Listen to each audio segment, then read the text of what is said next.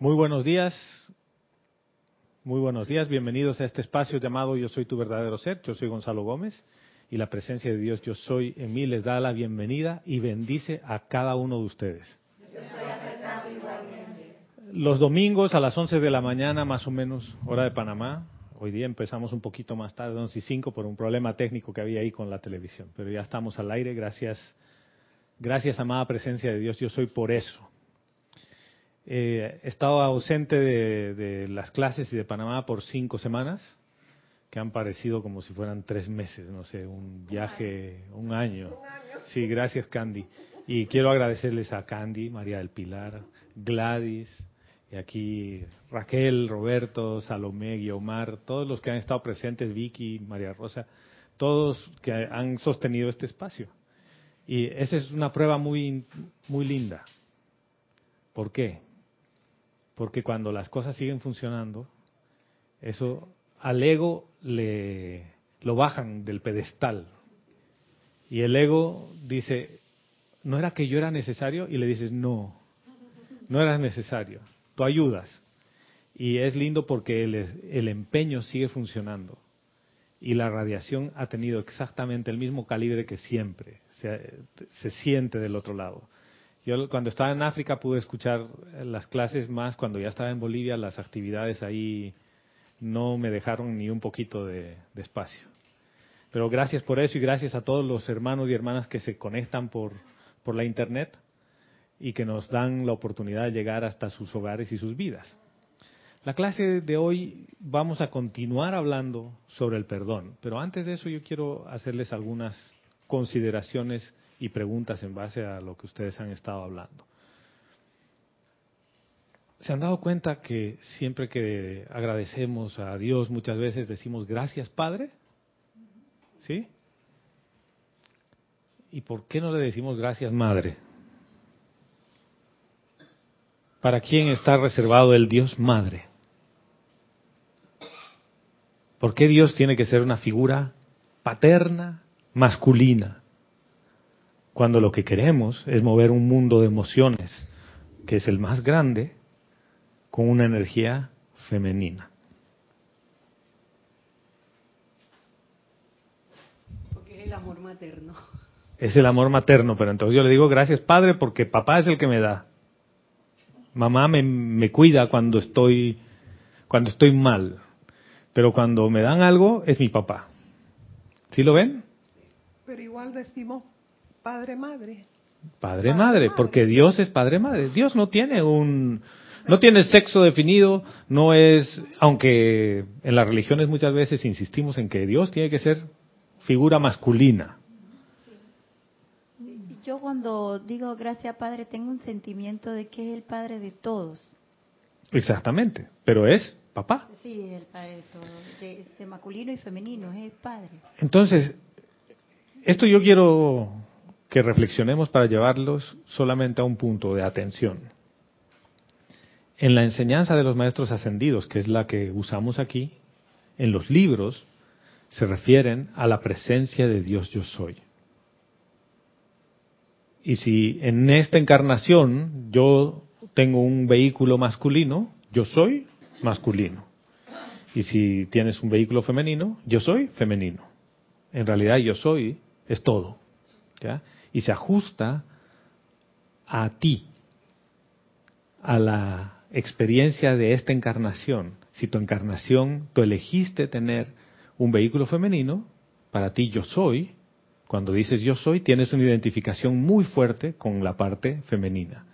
Y si eres masculino, dirás yo soy y tienes una muy fuerte identificación con la parte masculina de la deidad. Pero la deidad tiene todos los aspectos. Entonces, yo he empezado a hacer un ejercicio consciente de dejar de decir gracias Padre y de decir gracias presencia yo soy. Fíjense, parece un juego de palabras y una cosa insignificante, pero no lo es. Porque si yo sigo refiriéndome a gracias Padre, únicamente estoy reconociendo el aspecto masculino de Dios y el aspecto masculino de Dios tiene que ver con la mente, tiene que ver con la razón. El aspecto femenino de Dios tiene que ver con el sentimiento. Y lo más grande para la actividad de la enseñanza de los maestros ascendidos, lo más grande energéticamente hablando, es el sentimiento. Y se los explico.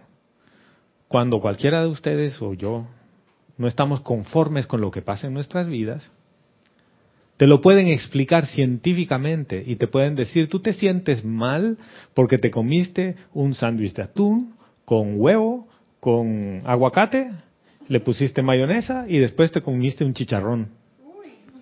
Entonces, y para rematar te tomaste un jugo de naranja. Y te dicen, esto, físicamente explicado, es una intoxicación alimenticia. Y tu cabeza lo entiende, ¿no? Pero ¿cómo te sientes? ¿Basta que la explicación te la hayan dado para que los síntomas se vayan y ya te sientas bien? No. Te sigues sintiendo en un desbalance. Y ese sentimiento de desbalance viene de tu mundo emocional. Y esa es la parte femenina de la deidad, de la energía. Y es necesario que cada uno de nosotros reconozca que tiene ambos aspectos de la deidad en uno. Tú tienes el aspecto masculino, aunque eres, en este caso, eh, tu experiencia es en un cuerpo femenino, pero también tienes el aspecto femenino, si en tu experiencia, en este caso, como Juan Carlos, Roberto y yo, que somos los tres varones aquí, eh, tenemos una experiencia masculina, pero tienes el aspecto femenino. Y si tú no lo reconoces y lo estás reforzando cada vez más en tu ser externo al decir solo gracias Padre, y no gracias presencia yo soy, que presencia yo soy es más abarcante. ¿ya? No quiero decirles con esto háganlo. Esto es una consideración, lo estoy haciendo yo así a título de práctica, pero a título de práctica de dejar de reconocer solo lo masculino, porque nos encanta estar en un patriarcado, ¿no? Es el patrón, es el papá. La mamá no funciona. Y si yo como ser sigo reforzando la parte masculina, ¿qué va a pasar con los sentimientos? ¿Y por qué digo que va a pasar con los sentimientos? Porque ahora que hablemos del perdón, el perdón viene por el mundo emocional. El perdón no es lógico, eso no tiene nada que ver con la cabeza, porque la cabeza generalmente cuando tú vas a perdonar algo te dice, estás loco. Tú le vas a perdonar la transgresión, el insulto que te acaba de... ¿Sí? ¿En serio que tú le vas a perdonar eso? La deuda. Te debe 100 mil dólares. Y tú dices, sí, se los perdono. ¿Quién nunca ha perdonado nada aquí? Todos saben de lo que estoy hablando, ¿ve? Entonces, la clase se va a enfocar en ese sentido, ¿ya? Y eso solamente era una pequeña consideración. Gladys y después Salomé. Eh, acércalo todo el micrófono. Es lo que tú no estás explicando, es lo que dicen los maestros, que esta enseñanza es la práctica de la presencia yo soy. Y, y a comenzar a practicar, como, como usted nos está diciendo, que en vez de estar, que tenemos que decir yo soy para todo, estamos poniendo en función la práctica del yo soy. Exactamente. Y eso es lo que hace que incluimos la parte femenina y masculina. Incluyo todo. Todo. Que esa es la idea. La idea es que tú eres un ser integral. Y ese ser integral que tiene pensamientos, tiene sentimientos. Tenemos que cambiar el hábito, porque todos son hábitos ¿no? que tenemos. Es el hábito de decir que no estaba mal tampoco, ¿no? No. Pero decir, en vez de gracias Padre, la práctica la presencia yo soy, que decir, magna presencia yo soy. Gracias. Gracias por eso. Exactamente, Gladys. Está muy y yo lo he puesto ahí con ganas. Si quiere Roberto después le ayuda. Sí, Salomé. Pero te creo que está que está apagado, está encendido. A ver, a ver, pues usa el del lado, usa el verde. Probando. Ahora sí, perfecto. Bueno, estoy en la línea de Gladys porque creo que al decir eh, gracias Padre estamos limitando nuestra gratitud. Y y creo que puede ser por nuestras programaciones, que aún seguimos, como hemos vivido en un sistema, en una sociedad y seguimos viviendo machista, en que el hombre es aparentemente lo más importante, eh, entonces seguimos, y por las religiones además, entonces lo más grande es él, es la parte del género masculino, pero en realidad no es cierto, porque el sentimiento, como tú dices, es lo más profundo, es lo más grande. Y cuando los niños son pequeños, antes y he, visto ahora, cuando lloran, cuando se caen, le dicen, tú no llores porque eres hombre. Los hombres no lloran. Tú eres macho. Exacto. Entonces. Aprende a reprimir desde chiquito y cuando seas grande vas a tener cáncer. Ya, le enseñamos eso. Desde, desde pequeño lo estamos programando que el, que el género masculino no puede sentir. Porque si está sintiendo y expresando su emoción, entonces no es macho, no es masculino. Sí, porque ese es el molde de programación que tenemos. El hombre no llora, la mujer sí. sí. El hombre no juega con muñecas. Entonces muchas veces las mujeres... No juega con muñecas, pero de grande quiere tener muchas muñecas, ese es otro tema. Claro, claro, claro. Entonces la mujer, mm, en algunos casos, aprovecha esta, esta situación, digamos, esta licencia, y manipula también con la emoción al pobre machito. Que resulta que es machito, pero... Pero no, entonces el pobre machito sufre y sufre y sufre y tiene que sonreír. Gracias, Salomé. Y eh, justamente va por ahí el tema. ¿Y por qué no hablarlo a la luz de la enseñanza de los maestros ascendidos? Los maestros ascendidos en algunos puntos te dicen, sí, Dios Padre, Madre, y Raquel estaba bien clara en el tema. Cuando se refieren a Dios, dicen Dios Padre, Madre, porque Dios tiene los dos aspectos. Y te quedas corto agradeciéndole solo al Padre. Y comparto con ustedes algo. En realidad yo me ausenté por un tema laboral, pero también lo combiné con un tema de que yo quería poner en práctica la enseñanza en unos puntos.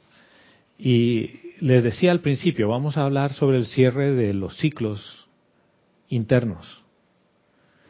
Mi, mi padre físico de esta encarnación vive en Madrid. Él es casado con una española. Mi papá es español, vive en España hace 30 años creo es, es nació en Bolivia, pero es español por, por elección.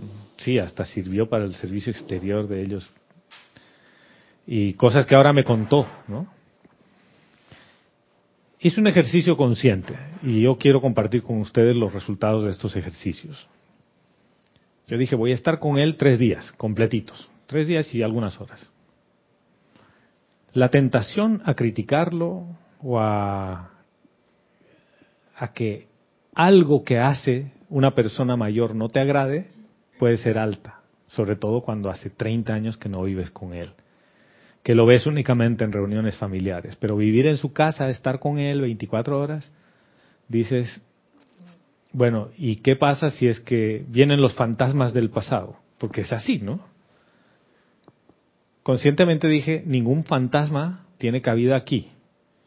Yo vengo con un propósito y uno solo, vengo a darle las gracias. Porque si no habría sido él, yo no estaría aquí. ¿No? Por un lado. Después hice lo propio con, con mi mamá. Entonces, qué difícil. No había el momento. Hablábamos de mil cosas y cuando yo estaba por poner primera para entrar, salía otro tema. Estaba la esposa y yo, bueno, Tres días así y al final me relajé, dije, no hay el momento, no hay el momento, pues padre, ni modo, ¿no? Y los últimos minutos, últimos minutos en el aeropuerto, antes de que me vaya, se dio la oportunidad y se abrió todo, así. ¿Y por qué se abrió todo? Porque los tres días completos que había estado con él, no lo había juzgado, ni criticado, ni me había enojado con él. O sea, se había cumplido lo que yo quería hacer. Conscientemente dije, no lo voy a juzgar, porque eh, pasa que a veces te sacan cosas que te remueven del, de antaño y que tú tienes un resentimiento guardado. Y dije, yo perdono todo eso, no quiero nada de eso aquí en mi conciencia. Y el último, último, último minuto, hablamos. Dije, bueno, pasaron como cinco días Y mi papá me escribió de vuelta y me dice, hijo, tienes razón. Y, wow, fue mágico, fue mágico, no les puedo explicar. Pero con mi mamá fue más difícil todavía, por lo que acabo de decirles, porque es fácil reconocer la figura paterna, es fácil reconocer a Dios Padre, pero cuando te vas a meter con la parte materna, la cosa no es tan fácil, porque ahí sí tienes que lidiar con unos sentimientos que tienes de la protección que te daba tu mamá, pero también de los caprichos que tu mamá te aguanta. Porque todos los niños somos caprichosos. Y la mamá te ama a pesar de los caprichos, ¿no? Entonces, eh, y las que son madres saben de lo que estoy hablando. Porque a veces tú sabes que tu hijito está medio mal criado, pero igual lo amas, pues. Igual le aceptas la cosa. Entonces, dije, bueno, vamos a hacer el cierre de la otra parte.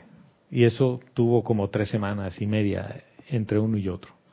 Y cuando le mencionas a mi mamá, porque se divorció de mi papá, que yo he ido donde mi papá, es como que... O sea, tú ido a ver a tu papá. No, no, está todo bien. Entonces era necesario hacer el tema y explicarle, ¿no? Y le expliqué. ¿Y por qué comparto con ustedes? Porque esto puedes decir, es muy íntimo. Esto porque no te lo guardas. Porque este tipo de cosas, si alguien las puede hacer, tú también las puedes hacer.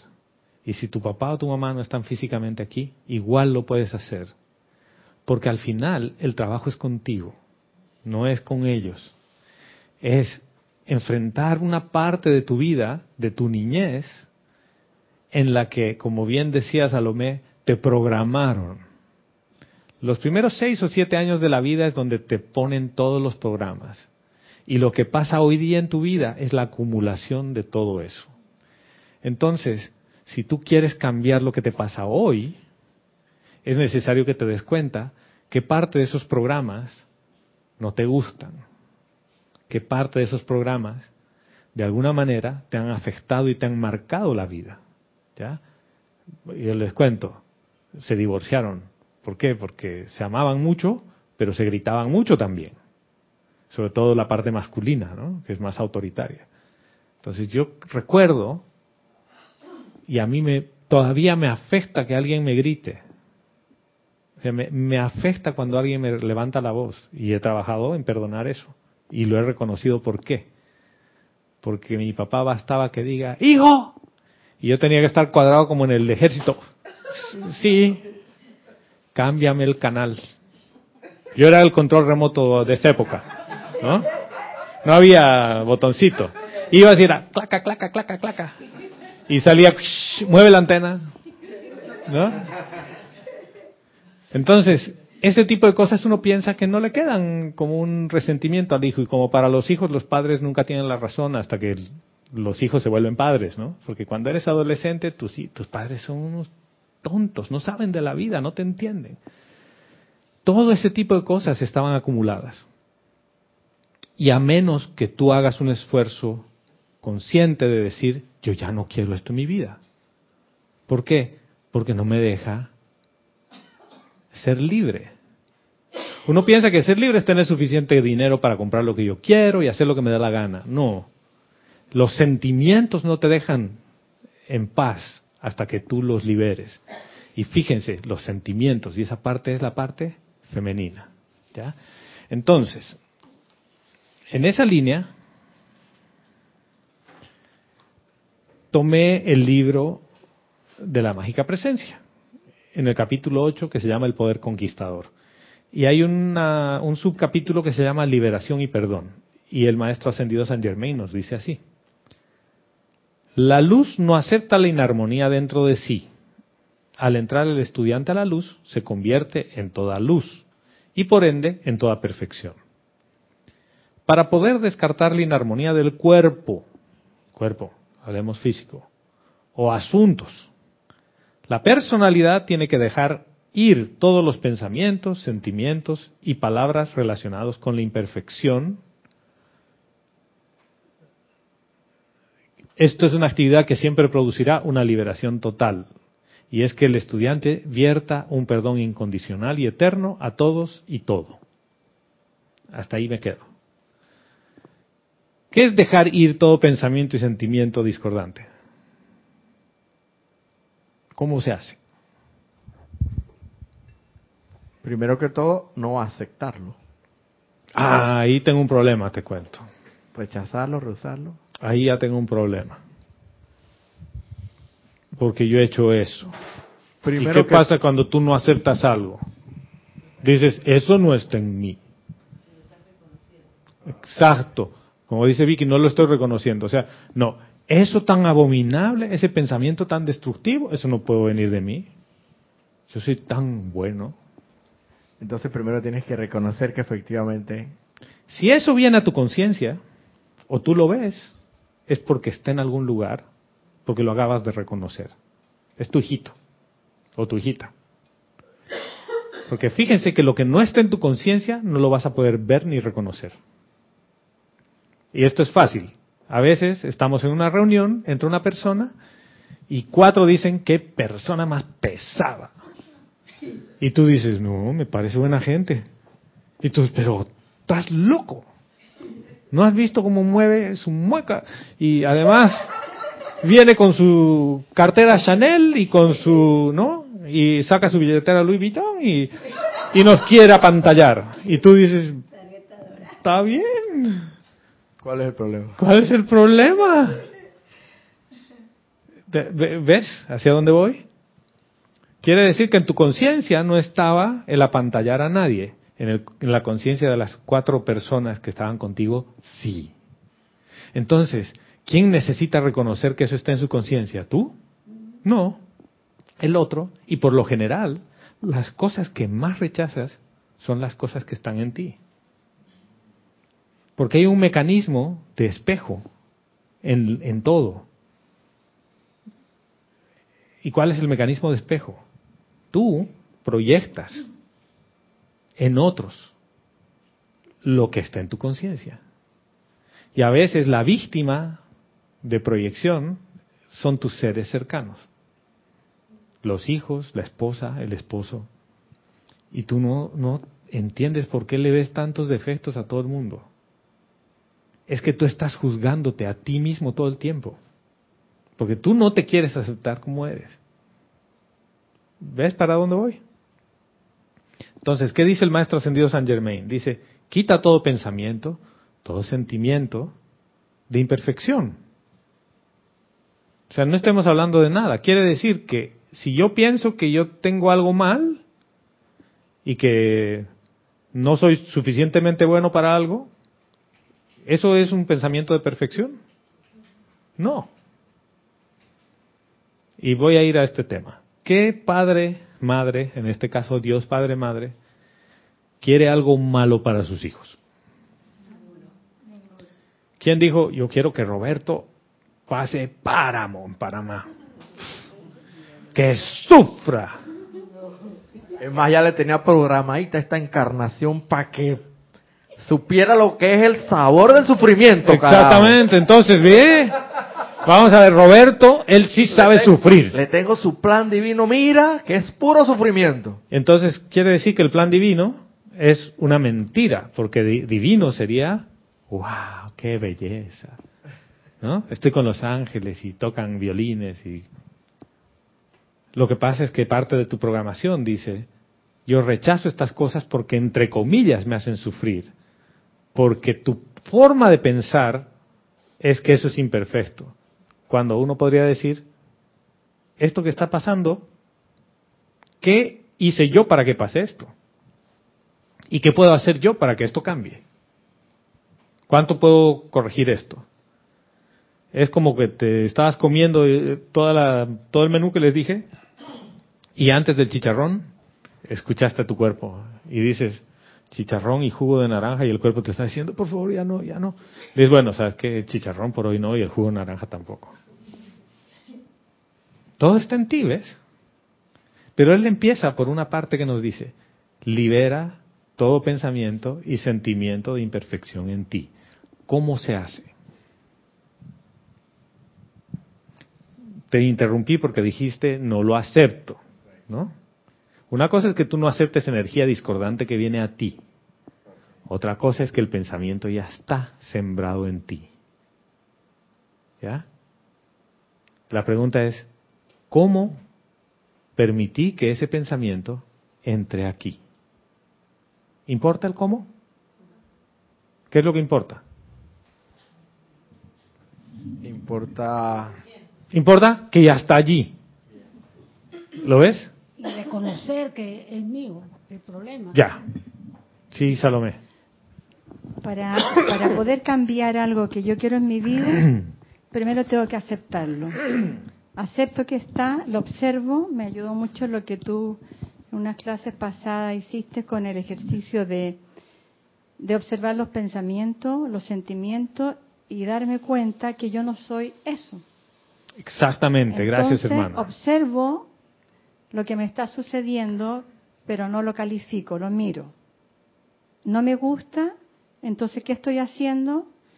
Voy a mi a mi presencia, invoco y me dirijo al decreto ese del consejero y pido cambiar esta situación. Y acaba de ocurrirme algo ayer que si no tuviera esta conciencia habría quedado en shock. Pero respiré profundo, observé, medité y mágicamente en, en horas todo se transformó. Por ejemplo, ¿qué ocurrió? Yo tengo un apartamento estudio que alquilo y yo estoy contando con ese dinero que me lo van a pagar, que nunca falla, porque tengo que cubrir otros gastos.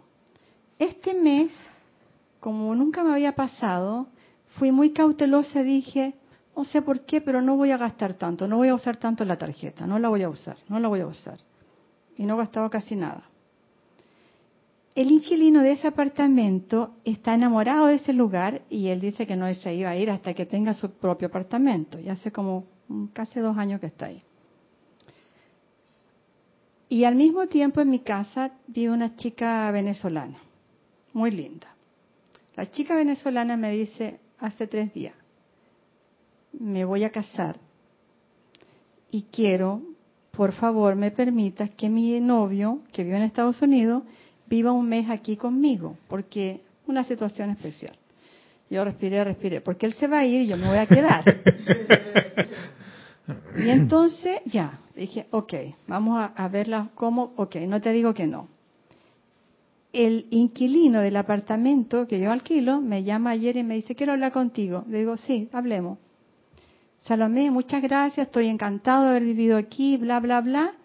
Tengo una gran oportunidad, tengo que recibirlo ahora, me voy, porque voy a comprar mi propio apartamento. ¿Qué es Tengo lo que te, había dicho que iba a hacer?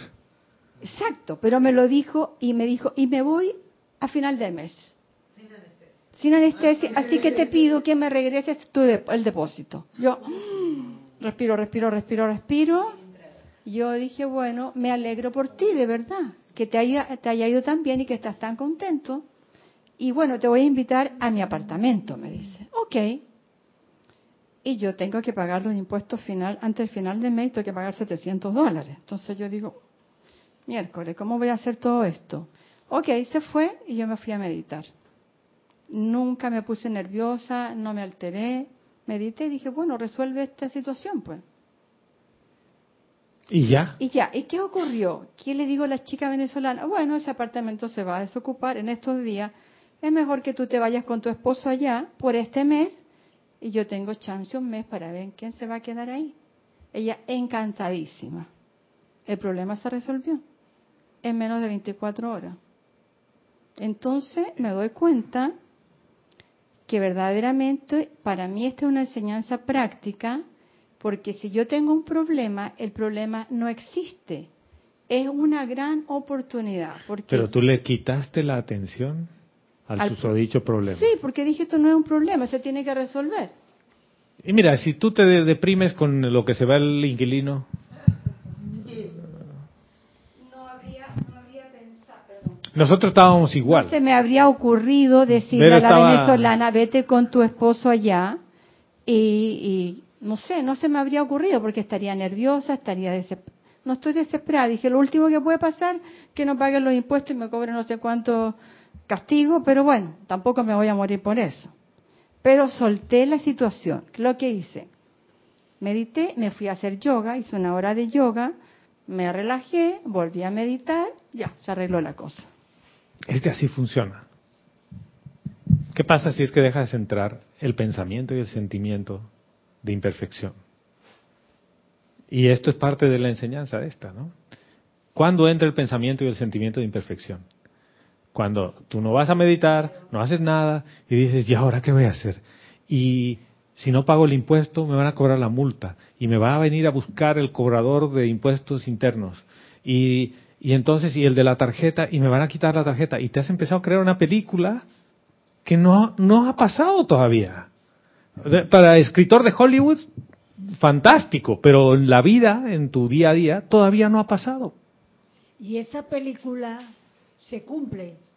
Por supuesto que se cumple. ¿Por qué? Se cumple y después uno no sabe de que, oye, pero mira tú, todo eso me pasó, lo estaba presintiendo, pero está funcionando. Lo estás presintiendo y Juan Carlos dice lo estás llamando y ahora vamos a ver. Porque ahí está funcionando la ley del ser. Que es lo que tú piensas, la ley del ser. La ley eterna de la vida. Hay una ley que los maestros ascendidos nos comparten, el maestro ascendido San Germain, en un libro que se llama Misterios Develados, que es como un cuento del encuentro de él con Guy Ballard. Y lo primero que le enseña, le dice, la ley eterna de la vida. Lo que piensas y sientes, eso traes a la forma. Y dice, allí donde está tu atención, allí estás tú. Y aquello sobre lo cual meditas, en eso te conviertes. Entonces tomamos la primera parte. Dice, lo que piensas y sientes, eso traes a la forma. Fíjense, porque el mismo Maestro Ascendido San Germain nos dice ahora, eliminen de ustedes todo pensamiento y sentimiento de imperfección. ¿Por qué? Porque por ley los vas a traer a la forma. ¿Ya? ¿Y qué es lo que ocurre? Que cuando vienen a la forma, me pasa lo que dijo Roberto, no lo acepto. Y te dice, pero papi, soy tu hijo. Y tú le dices, no, mi hijo no puede ser. Es como he estado con un compañero de trabajo que yo nunca pensé que, que, iba a tener un conflicto. El compañero de trabajo es africano, casado con una belga. Obviamente la mujer es rubia y él es de raza negra, ¿no? Entonces tiene dos hijos. Y nos muestra la segunda foto, foto de sus dos hijos y dice, mira el menorcito, tengo un problema familiar, es muy blanco. Yo me pongo a pensar y digo, o sea, él tiene un conflicto familiar, pero le digo, te casaste con una mujer blanca, ¿qué esperas, no? Y dice, no, tengo un conflicto, mi hermana dice que mi hijo no es africano. Entonces es un problema de identidad que se ha empezado a convertir y dice, yo no puedo aceptar eso, tengo que ver cómo mi hijo se vuelve más moreno. Entonces, yo digo, es exactamente lo que uno hace con sus pensamientos y sentimientos. Y vienen y te dicen, papá, tú, mi mamá es blanca, ¿no? Y yo tengo los mismos rasgos que ti, solo que con la piel más clara. Y mi prueba de ADN es que soy tu hijo. Y tú le dices, no, ningún hijo mío puede ser así. Ese es el decir, yo no lo acepto. Viene la parte discordante, viene todo el show. En algún momento dado, mira lo que nos compartió Salomé, el inquilino le dijo, cuando consiga mi apartamento, me voy. No le dijo, me voy a quedar ad infinitum hasta la siguiente encarnación, ¿o sí? No. ¿Qué hizo el hombre? Consiguió un apartamento. O sea, esto era crónica de una muerte anunciada. Y se está yendo. ¿Y tú qué lo puedes maldecir por eso? No, es más, lo bendices y le dices que bueno que te compraste tu apartamento y va a venir otro inquilino aquí y ya. Pero el punto no está en aceptar que tú eres el problema. Está en aceptar que ese pensamiento entró a tu conciencia, pero tú no eres ese pensamiento. Tú eres el que crea esos pensamientos. Y si tú creaste un pensamiento que en un momento dado es que me va a ir mal, que no me alcanza y demás, el maestro ascendido de San Germain te dice, cámbialo, deshazte de él. Vuelvo a la pregunta, ¿cómo te deshaces de esos pensamientos? No, yo no tenía la respuesta, estaba esperando tu Ah, pero- respuesta. Es que yo lo veo con el micrófono así. Candy, dale Candy, Candy y después Salomé. Yo primero lo reconozco, que, Ya. eso, que eso es parte de mí, entonces le bajo la vibración con un sentimiento. Puede ser eh, con los conocimientos que nosotros tenemos con la llama violeta y, y perdono, perdono esa, esa situación y lo dejo ir. No ¿Perdón a quién? ¿Perdón a quién? Me perdono yo ¿Por por, qué? haber generado ese sentimiento y esa, esa situación, porque puede ser que sea una situación también. Entonces yo me perdono y manifiesto un amor perdonador y, le- y elevo la vibración en ese momento y lo dejo ir. Lo dejo ir, no le doy poder. No le doy ¿Cómo le elevo la vibración? Con un sentimiento de, de, de amor, un Ya. sentimiento gracia y como le doy la gracia por esa oportunidad, reconociendo que es mi hijo y que viene a mí, entonces yo eh, el- le doy un sentimiento de gratitud en ese momento. Ya. Y si lo transmuto con la y si lo transmuto con la aplicación de la llama violeta. Ajá. ¿Ese es? Ah. Ese es, ¿ves? Es lo que dice. Perdón y llama Violeta. Sí, Salomé. Bueno, yo lo hago eh, porque lo leí hace bastante tiempo en, el- en un libro que no me acuerdo cuál de la enseñanza, que hay un decreto del maestro Saint Germain y porque yo humanamente no, no lo puedo hacer. Y el decreto dice, en el nombre de Dios Todopoderoso yo soy, yo no acepto estos pensamientos perturbadores. Solo acepto la inteligencia de Dios en mi mundo. Y Dios es amor, armonía, paz y belleza. Y ya. Y lo hago todas las veces que tengo que hacerlo. O digo, yo bendigo el bien de esta situación y no peleo con eso y mi mente se va. Bien. Y bueno, Pero está el no acepto. Ahora vamos a ir al acepto. Sí, En el caso mío, yo siempre digo, yo soy la llama consumidora. bien. Yo soy la llama Violeta Violeta consumidora Ajá, que consumo consume. todos los errores presentes pasados, Ya. en su efecto y causa. Entonces, sí, Gladys. Bueno, yo sigo la misma línea que están diciendo las hermanas con la llama violeta. Pero como no sé si esa es una, una situación que viene, que es presente, ¿no? Pero yo no sé, como tenemos tantas vidas, yo siempre le agrego si es de esta reencarnación y de todas las reencarnaciones anteriores. De aquí al principio de los tiempos, Hasta que cuando salí del Ah. corazón de Dios Padre Madre. Y además visualizo la llama violeta, invoco a los seres de luz y visualizo la llama violeta flameando por todo el planeta Tierra, como hacemos cuando hacemos las, las transmisiones de la llama, y pido que capture todo electrón que, ya, que esté en el planeta, esté donde esté, y que yo sea responsable. ¡Oh! ¡Eso! Dale, hermana. Oh, hasta yo me sentí, hasta yo me sentí purificado. Ahora, Y entonces es que de- tú estás implicado y yo también Es en verdad, esa es vuelta. verdad, porque ella está trabajando por nosotros. Y todos estamos implicados en esa vuelta. ¿Por qué? Todos salimos de Dios. ¿Sí? De Dios Padre Madre, uno. Todos salimos de ahí. O sea que en el origen todos compartimos un planeta. Porque a mí que no me vengan que los chinos y los y los estadounidenses se están peleando en quién contamina más, ¿no? Y piensan que ese es su pedacito de su terreno y que no va a pasar nada. O sea, tú vives en un planeta, uno, y lo que hagas en una parte del planeta le afecta a todos. Esto es exactamente igual. Lo que tú haces en esa parte de la conciencia nos afecta a todos y nos beneficia a todos. Y entonces, como el cómo no acepta el vacío, invoco a los le- a, sobre todo a la Lady Guan Yin, Guan Yin, Ah, eso, eso, ya, ya aprendió.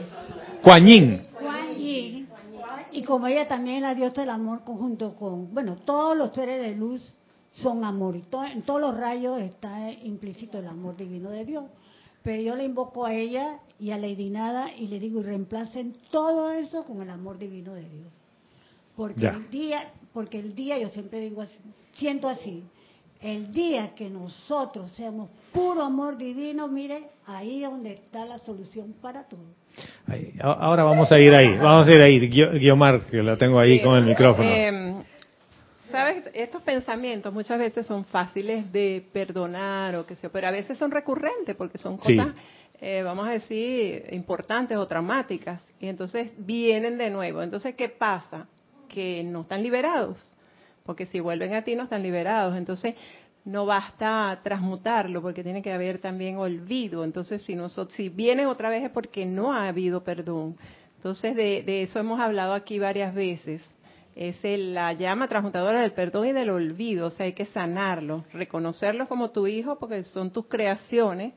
Te quiero, te amo, es una energía que tú reconoces, pero, pero tienes que liberarla. ¿Y cómo la libero? Diciéndole chao. A veces no es fácil. En casos a mí me ha costado en situaciones, este, porque son recurrentes, vienen y vienen y vienen. Bueno, pero Exactamente. si ya yo quiero que te vayas, no se van. Y no se van. Entonces tiene que haber un, trabajo extra. Y si hago lo que dice Salomé, que está bien, porque ese es un primer paso, ¿no? No acepto ese tipo de pensamientos, pero el pensamiento sigue y vuelve y vuelve, pero no vuelve solito, porque generalmente vuelve con su hermanita sentimiento. Y digo, sí, he hecho todo el decreto, pero sigo con la misma mosca dando vueltas. Y la misma mosca viene a cada cinco minutos y la quiero matar y no pasa nada, ¿no? Ustedes han estado alguna vez comiendo y hay una de esas mosquitas chiquitas, así como la de la piña, y están y sigues comiendo y se posa sobre tu mano y se va la mosquita y no le mm, la puntería y la reverencia por la vida no están ahí, ¿no? Porque tú quieres matar a la mosca como de lugar. Pero así mismo viene el pensamiento con el sentimiento y es recurrente. Y si está viniendo a cada rato a tu conciencia, es para que... ¿Qué es transmutarlo? ¿Qué es transmutarlo? Cambiar... Es metamorfosis. Transformo lo, lo destructivo, lo negativo en positivo y amoroso. Ajá, ahí, ahí quería llegar. Dice lo negativo en algo amoroso. Quiere decir que hay algo abominable y algo que no es abominable, ¿sí? Sí.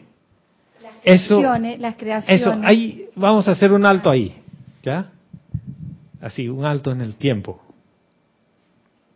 Todo es la vida de Dios. Todo es Dios. To- toda la energía que usamos, ¿de quién viene? De Dios Padre ¿Sí? Madre. Juan Carlos, ¿tú qué opinas? ¿Qué piensas? Dios Padre, él, él es el que nos da la, la energía, ¿sí? ¿En qué momento esa energía de Dios, que es amor, se convierte en algo abominable? Cuando tú, con tu poder creativo del pensamiento, el sentimiento y palabra hablada de acción, lo calificaste discordantemente utilizando esa energía que llegó a ti prístina y pura. Ya. Ok. Prístina, pura, una maravilla. Entonces, Tú la tomo la piedra y yo pecador me confieso ante ustedes, hermanos, que he pecado mucho de pensamiento, palabra, obra y omisión, porque por mi culpa... Eh, eh, eh. Ahí es donde quiero hacer el alto, ¿ven? Ah, ok. ¿Ven? Pero que, qué bien que lo mencioné entonces. Sí, claro. Claro que sí, hermano. Aquí, ahí es donde quiero hacer el alto. Tenemos una programación colectiva de humanidad de que cuando hay algo desagradable hay un culpable. Y ese culpable soy yo, porque yo he traído esa cosa abominable. Hay cosas positivas y hay cosas negativas. Lo primero es que si yo elimino el pensamiento de imperfección, yo solo, va- solo voy a ver la vida de Dios. La vida de Dios que vibra muy alto o la que no vibra muy alto. ¿Y qué voy a hacer con la que no vibra muy alto? La voy a acelerar. Porque, ¿qué nos ha dicho al principio? Todo estudiante de la luz que entra a la luz no se le pega nada discordante. ¿Ya? Porque todo es la vida de Dios. Entonces, hay un- una parte de la película que si yo sigo pensando en que hay cosas que son positivas para mí y hay cosas que son negativas para mí, tengo dos compartimentos. Y entra en lo bueno o en lo malo. Quiere decir que estoy en el péndulo. Quiere decir que sigo en la dualidad. Voy a tener días buenos, voy a tener días malos. ¿Por qué? Porque mi forma de pensar y de sentir hacen que eso sea así. ¿Qué pasa si es que tú dices, yo voy a transmutar esos pensamientos y sentimientos del péndulo? Yo ya no quiero ver nada bueno ni nada malo, yo veo la energía, punto. ¿Y cómo es la energía? La energía me va a dar risa todos los días que yo la vea. ¿Cuántos de ustedes se ríen sin motivo todos los días? El que se ríe de sí mismo de su picardía se acuerda. No, no, no, no.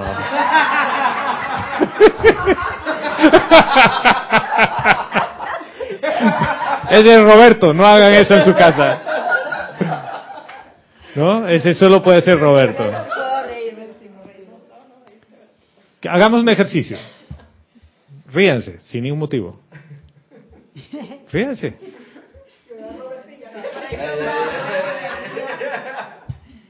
¿Por qué es tan difícil reír sin motivo? Bueno, yo cuando tengo motivo, busco en la computadora. Eso, Y buscas un chiste. terapia de chiste y me comienzo a reír yo solo. Y eso ayuda. Hubo un motivo. El motivo fue buscar un chiste en la computadora. ¿Cuántas veces uno se ríe de sus metidas de pata, entre comillas? Sí, a veces. Yo ayer volví de la oficina y tenía que llegar más o menos, no, el viernes volví de la oficina y tenía que llegar más o menos rápido a la casa. Y había un tranque ahí por el Parque Urracá. Entonces digo, en vez de bajarme esta calle, me meto la otra y salgo a la cinta costera para doblar antes y hago todas las cosas, me meto. Y llego y digo, así, así mismo, qué pelotudo. y me reía y estaba en esa discusión interna entre sentirte culpable y tonto, pero al mismo tiempo reírte de lo que acabas de hacer, porque le di toda la vuelta al parque, salí hasta la Federico Boy, para volver a la misma esquina donde tenía que haber doblado. O sea, 10 minutos antes. ¿ya? Entonces digo, ¿y por qué? Porque la calle hacia la calle Uruguay está cerrada. ¿no? Y digo, pero eso está cerrado hace más de un año. y después dije, como cinco semanas fuera de la ciudad y la conciencia se olvida de todo eso, ¿no? Y le digo, a ver, hablé con Vero y le digo, no, no te cuento la pelotudez que acabo de hacer, pero, pero me reía. ¿Ya? Pero tenía un motivo para reírme, en vez de llorar. Pero vayamos al tema. ¿Cuán difícil es reírse sin ningún motivo? Llorar es bien fácil. Yo les digo, lloren. Se van a acordar algo. No, yo no quiero que lloren, quiero que rían. Hasta viendo las películas. Y no, y no esa risa sarcástica. No, esa no.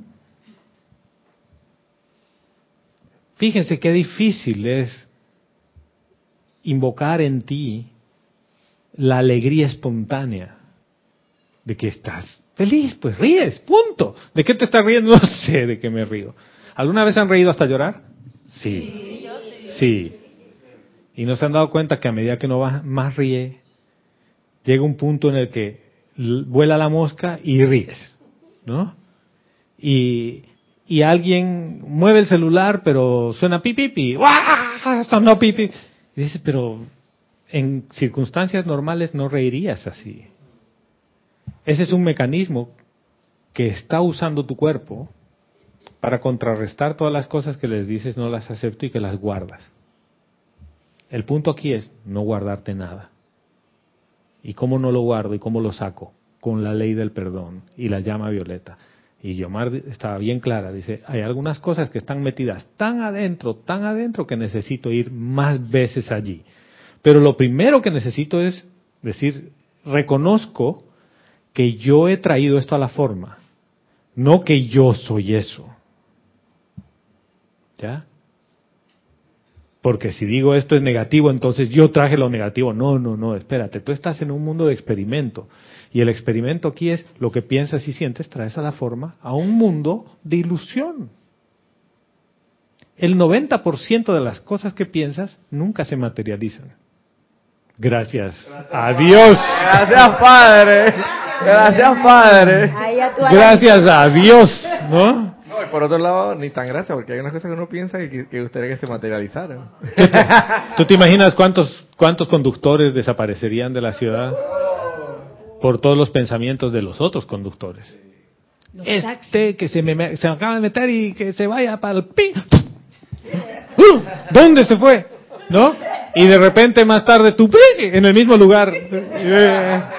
Otro, claro, otro conductor te mandó ahí. ¿Tú qué crees? Que solamente era el otro, ¿no? El, mundo, el mundo se va a vaciar rápidamente. ¿Ves? Entonces, hay una velocidad entre lo que piensas y sientes y que viene a la forma, que a veces se acelera. Lo importante es aprender a cultivar los pensamientos que son buenos contigo. No en el sentido de bueno y malo, sino en el sentido de que vibran bien contigo, te hacen bien. El resentimiento no le hace bien a nadie. O díganme quién persona resentida vive muy bien. ¿Quién nunca se ha enfermado aquí? De nada, ni siquiera un resfrío. Nadie. Quiere decir que de alguna manera todos en un momento dado hemos tenido una acumulación de pensamientos y sentimientos que se han convertido en algo físico. Y eso vamos a verlo en el documental. Esa acumulación solo se libera mediante el mecanismo de perdonar. Y perdonar es que reconozco que yo tengo play en esa fiesta, hermano. ¿O no? Ah, Ahí voy con verde y continuamos. Elizabeth Alcaíno desde Nueva York nos dice, Dios te bendice Gonzalo y todos amados hermanos. Bendiciones. Dios te bendice, Elizabeth. Bienvenida, hermana. Nos dice, yo pienso que cuando uno verdaderamente perdona, no vuelven a uno situaciones similares a la vida de uno, ya sea con la misma persona u otra diferente. Exactamente, hermana. Porque en realidad tú te has puesto la vacuna contra todo lo que es parecido. Y no, no te pasa más nada. O sea, es como cuando tú ya has vivido una, si- una situación difícil y viene otra y has salido victorioso, no pasa nada. Es ya se te fue un inquilino y dentro de poco van a ser otros dos inquilinos y van a llegar otros nuevos inquilinos. Y mejores. Y ya. Todo depende de qué tú quieres, ¿no? ¿Qué es lo que tú quieres? Pero fíjense, esto va eh, en línea con lo que decía Guiomar. Cuando el perdón es sincero, el individuo encontrará que su mundo se reordenará casi como por arte de magia. Primer indicador. Si no estoy perdonando, sinceramente, que es lo que dice Elizabeth, mi mundo no va a estar ordenado. Todavía voy a tener cosas por ahí pendientes.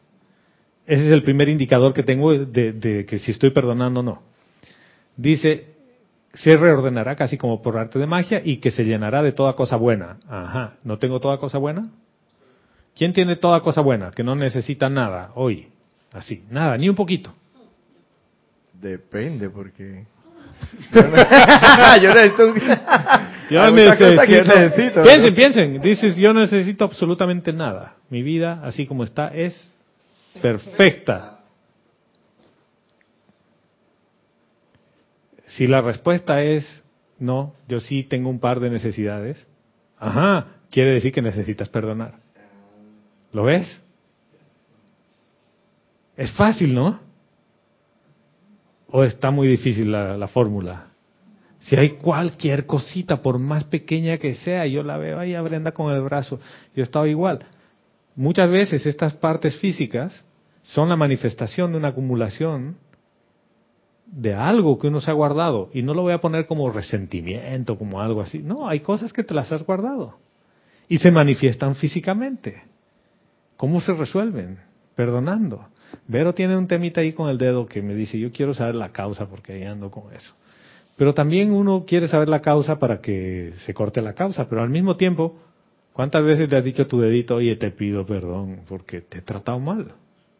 Y el elemental del cuerpo Te he también. golpeado varias veces, a ti la parte física y a todos los electrones que te componen, y yo soy la ley del perdón, perdonando toda energía discordante en este dedito. Y te amo.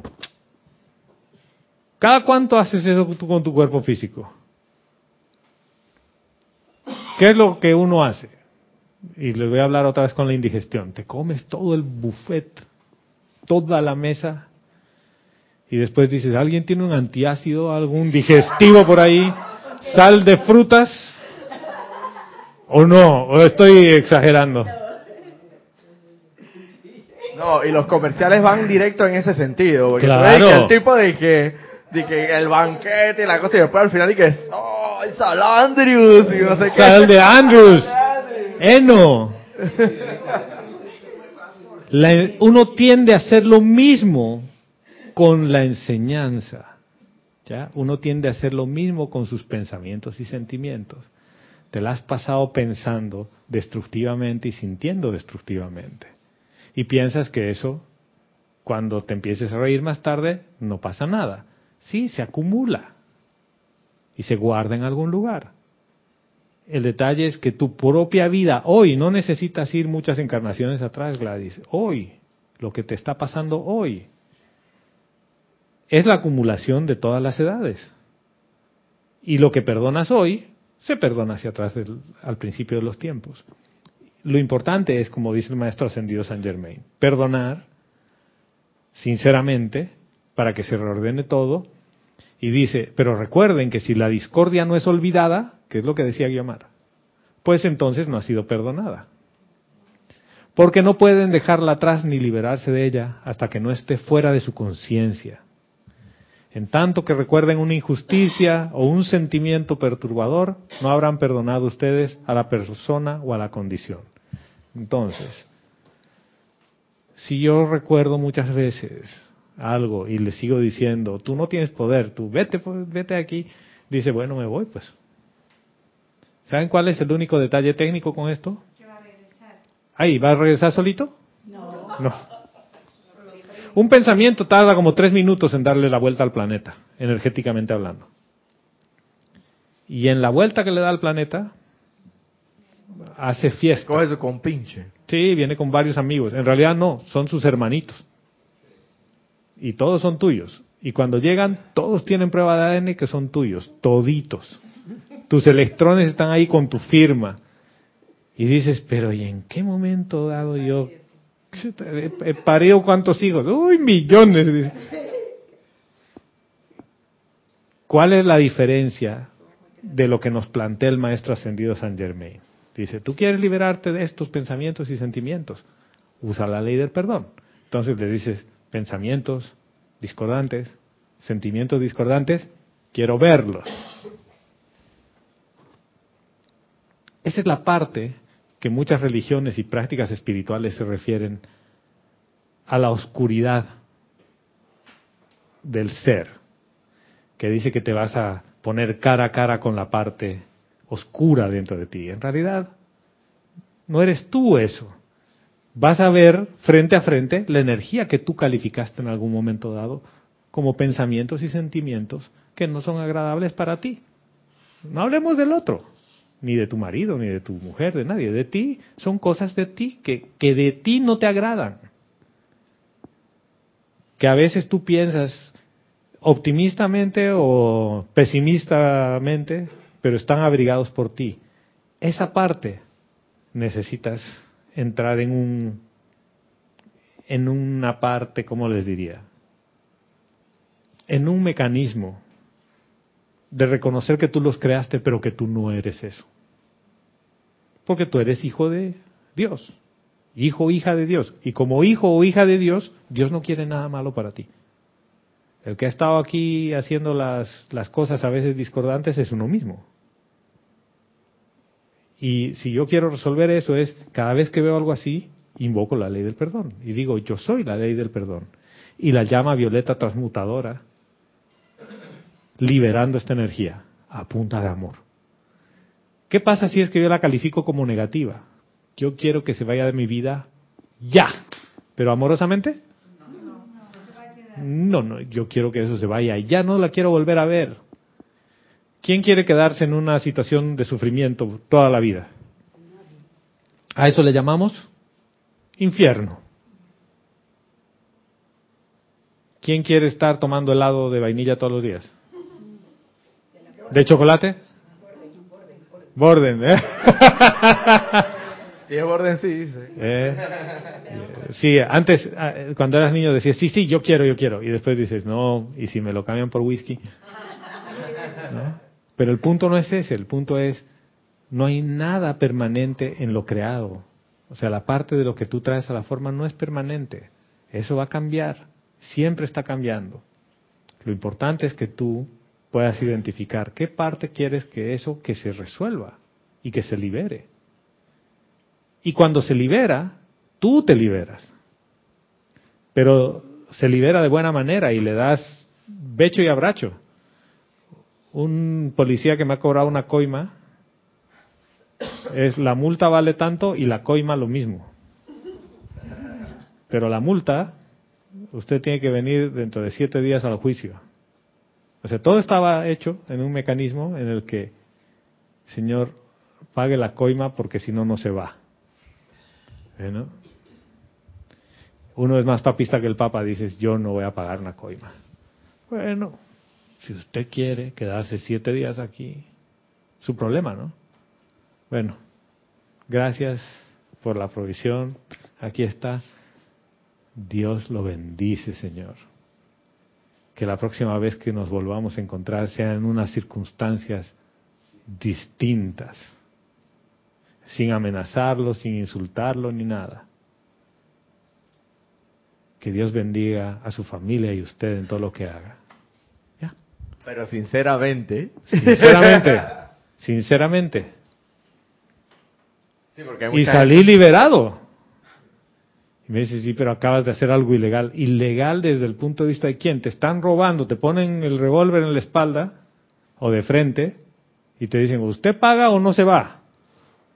¿Te vas a pelear? Le pagas. Y después, este me ha robado, que no sé qué. ¿Dónde se está quedando todo eso? Ese pensamiento y ese sentimiento. ¿Se queda en el policía corrupto o se queda en ti? Se queda en mí como pensamiento y sentimiento discordante, imperfecto. ¿A quién le va a afectar más adelante? ¿Al policía? Al policía le afectará su propia creación. ¿A quién le va a afectar? A mí. Si es recurrente el pensamiento, cada vez más. Llama a Violeta, ley del perdón. Llama a Violeta, ley del perdón.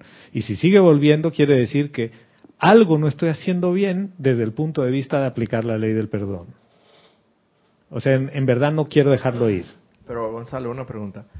Perdonar una energía, porque también se habla mucho en la enseñanza que no, no estamos lidiando con personas, sin- situaciones, cosas, sino con energías. Sí, porque todo es energía. Ajá, porque todo es energía, exacto.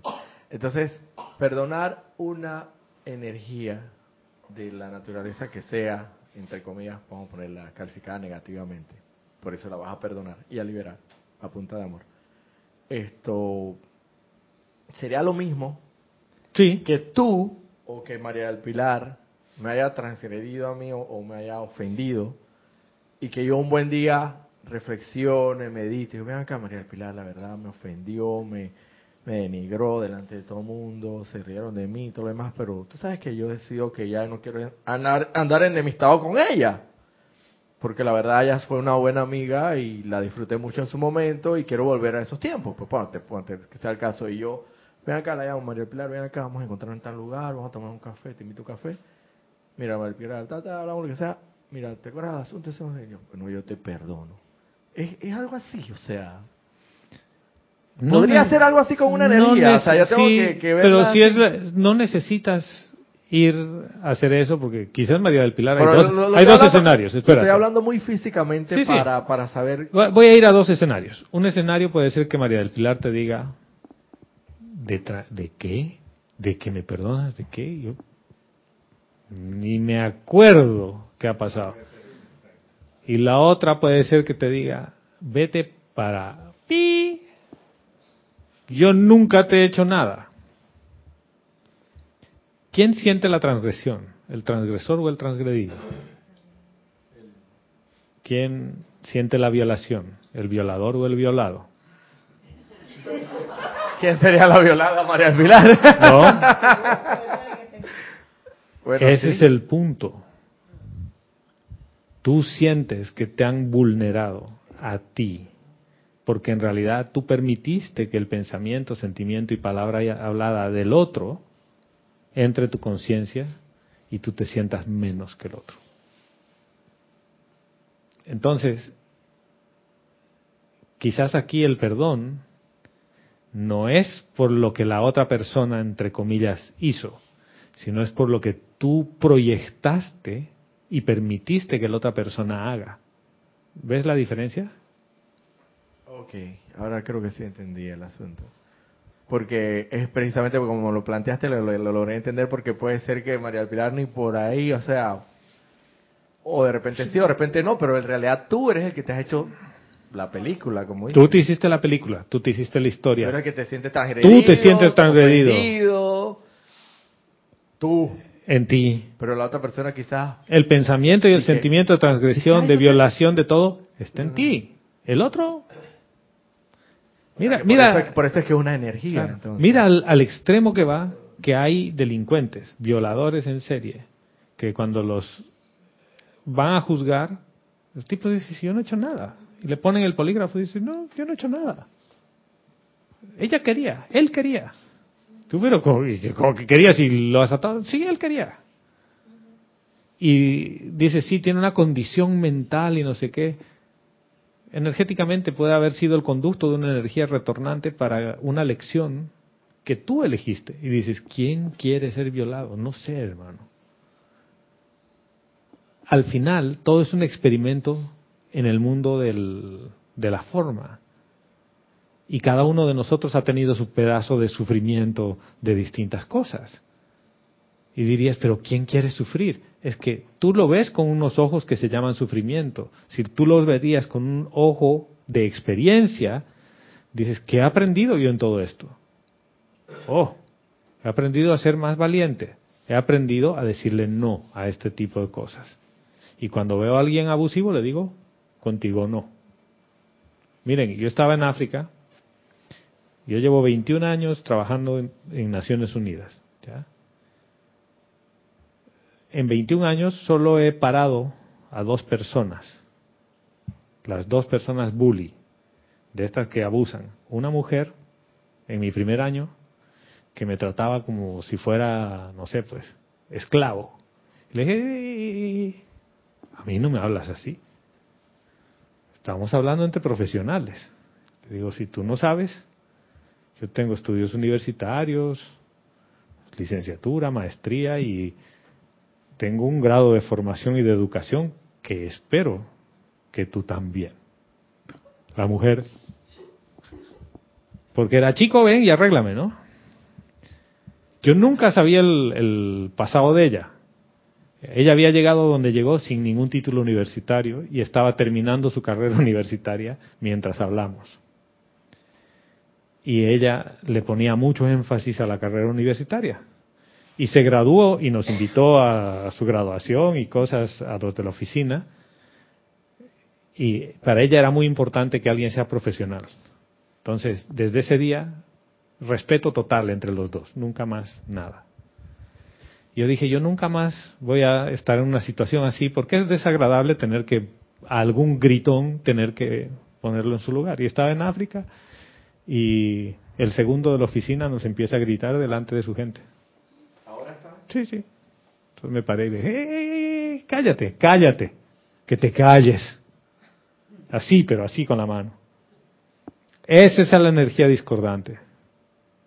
Eh, eh, Tú no me hablas así y no vienes a gritar así.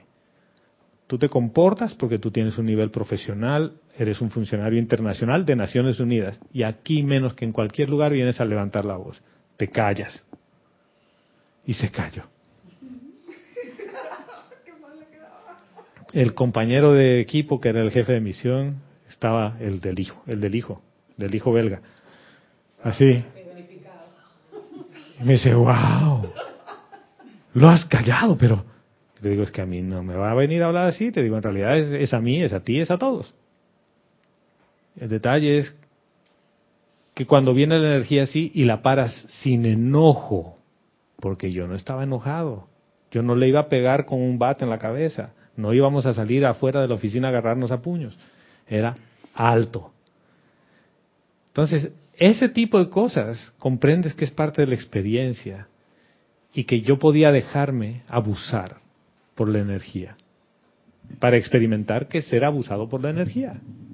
¿Lo, ves, Roberto? Dije, ¿no? Alto. Y aquí menos. O sea, aquí, Naciones Unidas, derechos humanos, menos. Fíjate lo que pasó después de eso. La persona que estaba con él, que era un local, se fueron y al día siguiente en la mañana viene con los ojos pelados así. Ay, señor Gonzalo, me dice, qué pena con usted lo que pasó ayer. Me dice, pero usted está dos semanas y media con él aquí, nosotros 365 días del año. Nos abusa y nos grita así todo el tiempo. Dice, y nos, nos insulta más bien con usted. Te digo, nadie te puede maltratar. El freno lo ponen ustedes. Después de eso, tenía como cinco personas buscándome para quejarse del señor este que les abusaba. ¿Y el que era el El segundo. Bueno, segundo autonombrado, porque ni siquiera era el segundo oficialmente. No, es un tema, hermano. Un tema. Su descripción de funciones dice asesor, ¿ya? Y no, no dice jefe. Y él se ha autonombrado jefe. Y el tercero de la oficina, que es uno nacional, le ha dicho, usted no es mi jefe. Y le dice, soy tu jefe. Y yo puedo terminarte tu contrato mañana. Así, ese tipo de cosas, ¿no? Y él le dice, no, pues usted no es mi jefe, yo voy a escribir a Nueva York. Y escribió a Nueva York. Y la gente de Nueva York le mandó una carta al segundo y le dice, usted no es su jefe. ¿Tú te imaginas ese, ese entorno? Y el tipo dice, a mí no me importa lo que diga Nueva York, alguien tiene que mandar y yo mando. Porque él quiere el poder y quiere abusar, ¿ya?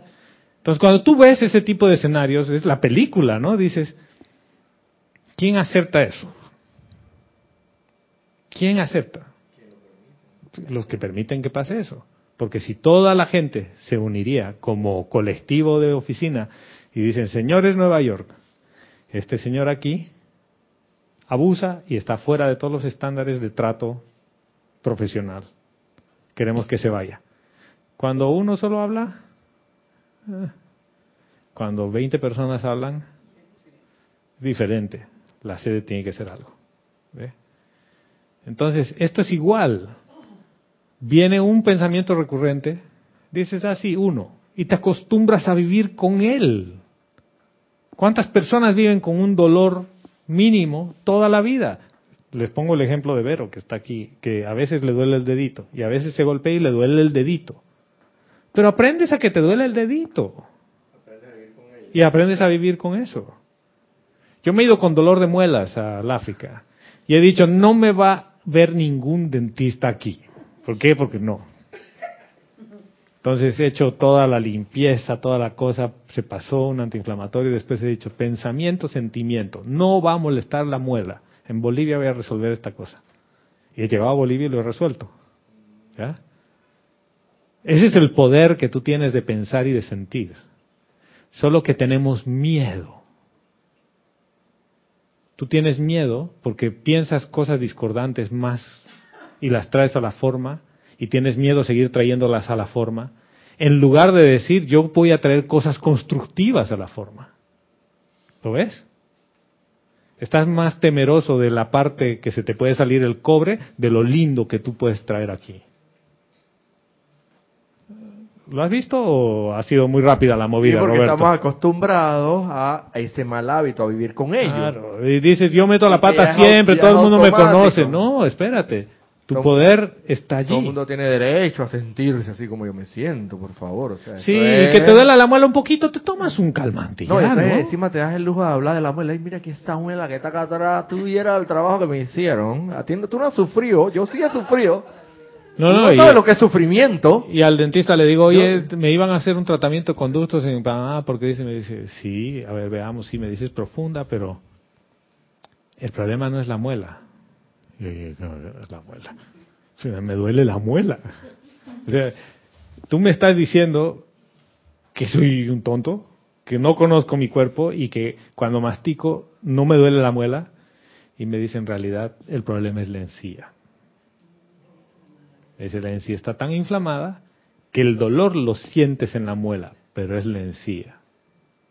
Yo, ajá. Y me dice, sí, mira, hay un microcepillito así súper finito que tienes que lavar en esta partecita porque se queda un poquito de alimento y se inflama. Yo digo, este tipo está loco. Bueno, ¿qué a hacer? Se fue, hermano. El síntoma era dolor de muela. La causa, mate la muela. ¿Sí? ¿Cuántos no tomamos esa solución? Y te matan el nervio y se va. El problema no era la muela, era la encía que está al lado. O sea que muchas veces tu, tu pensamiento recurrente Tú piensas que es uno y no es ese, es el hermanito, el chiquitito, el que lo trae de la mano. Sí, señora, perdón. Ya me, he distraído. Adriana Carrera desde Córdoba, Argentina, nos dice, buenos días y Dios los bendice a todos. Dios te bendice. Nos dice, hola Gonzalo, esa experiencia con el policía me recuerda al amado Maestro Ascendido Jesús cuando dijo, Dale al César lo que es del César y darle a Dios lo que es de Dios. Es necesario mucho discernimiento para no enredarse con tus propios pensamientos y sentimientos discordantes y poder ver que todo es divino. Es un cambio de percepción del que se habló en clases pasadas. Exactamente, hermana. Y todo eso pasó porque uno es honesto. Sí, infringió la ley, sí, oficial. Ah, bueno, entonces usted tiene que pagar. Me dicen, pero qué tonto. Tú podías decirle, no, ¿qué le pasa? le digo, pero es que no puedo. ¿Por qué? Porque eso es conmigo, eso se iba a quedar conmigo, no se iba a quedar con él. Si te dicen, usted se pasó el semáforo en rojo, y pero está bien rojo, la foto y todo, dice, no, oficial yo no. No, no, no, ese es mi hermano gemelo.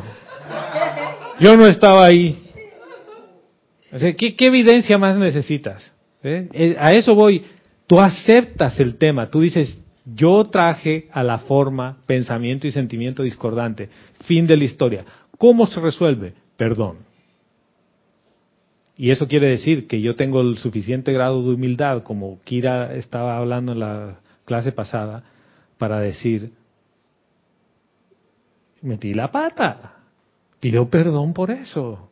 No, no me va a hacer menos ni más. Es, la gente que pide perdón, pero sinceramente, es gente muy poderosa, pero humilde. Tiene un poder increíble porque está reconociendo que hay una fuerza superior que es Dios, que tiene la misericordia y la compasión para transmutar esa situación. Porque sabes que tú no eres quien arregla eso. Tú sabes que hay alguien que está más arriba que, que tú. Que eso solo puede ser Dios Padre Madre. ¿Lo ven? Sí. Sí, hermano, tenías algo más que decir. No. Ah, Gladys. Y por eso Lady Kuan Yin. Yo dije que te acordabas de Ñinga. Yin.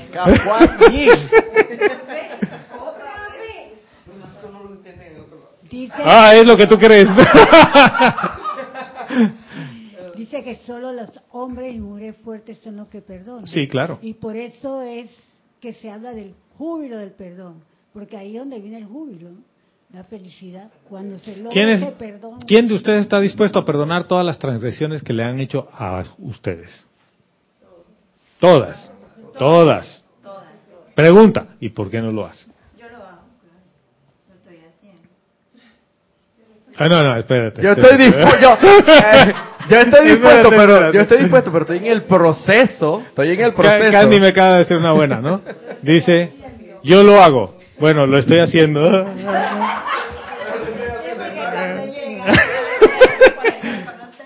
Está bien. Pero tú puedes decir, hoy, toda la acumulación que tengo hoy, yo soy la llama violeta y la ley del perdón, transmutando todo, hoy. Es que por eso es que hay que hacer la ley del perdón todos los días. Ay, gracias hermano. Y antes de dormir principalmente. Pero Gonzalo, ahí es importante, muy sumamente importante, que vaya acompañado del verdadero y sincero sentimiento de perdón. porque si no, no vale mucho. Les pregunto una cosa, y con eso terminamos la clase porque a la una tenemos la película. ¿A quién, ¿A quién le gusta el dolor de muelas? Vicky, ¿a ti te ha dolido la muela alguna vez? ¿Y te gusta? No. No, no, yo no le voy a preguntar a Vero, hermano. No, no, yo no le pregunto a Vero. Solo te voy a, solo te voy a explicar por qué. La última vez que le, dio le dolió la muela aquí, ¿te acuerdas? Me dijo, mi, mi, Vero, Vero, es mi esposa, y me dice, ¿sabes qué? Ah, toda tranquila, ¿no? Así, un control perfecto de los sentimientos.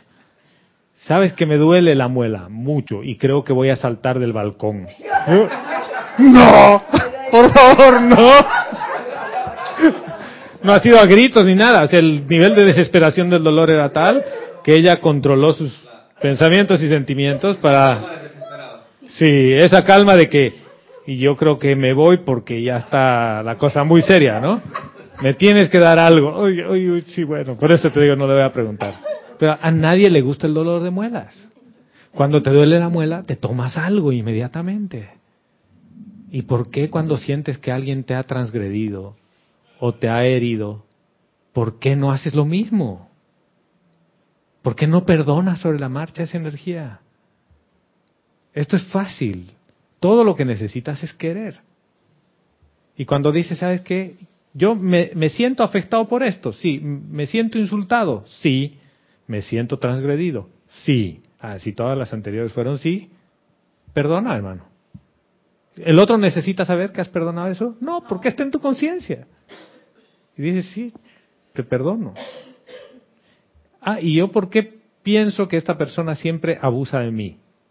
Pregúntate, ¿por qué tú permites proyectar en esa persona la actitud de abusivo o de abusiva?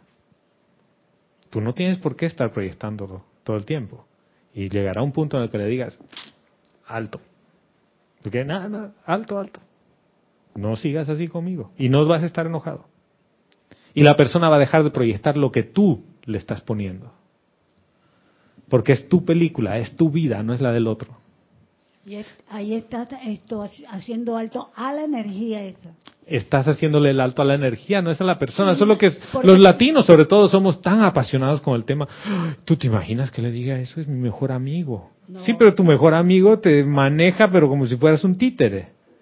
Se mata el mensaje, no el mensajero. Bueno, Bueno. Mira,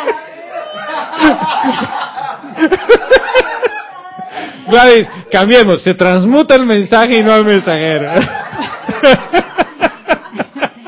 bueno, yo lo estoy diciendo. Está como bueno. lo decía Jorge Carrizo. Cuando nos decía, mata el mensaje, no el mensajero. Yo me quedaba. Sí, sí. Ok, bueno. Hasta ahí llegamos hoy. Si tienen alguna pregunta de la clase, si, si les ha quedado algo o quieren algo más, podemos verlo si quieren después de que terminemos. Y a la una de la tarde, no se olviden, o sea, en breve, en media hora, tenemos la película Hill, que estaremos compartiendo aquí con ustedes. Es un documental que tiene muchísimo que ver con la enseñanza, pero muchísimo, muchísimo. Parte de lo que hemos hablado de perdón hoy día es parte del documental, que está ahí eh, explicado científicamente. Y otras cosas más que tienen que ver con la ley eterna de la vida, que curiosamente salió hoy día aquí. Y hasta la próxima vez que nos volvamos a encontrar, muchas gracias, gratitud a cada uno de ustedes que está presente aquí, a los conectados que están presentes igual del otro lado, y hasta la próxima vez que nos encontremos, mil bendiciones. Gracias.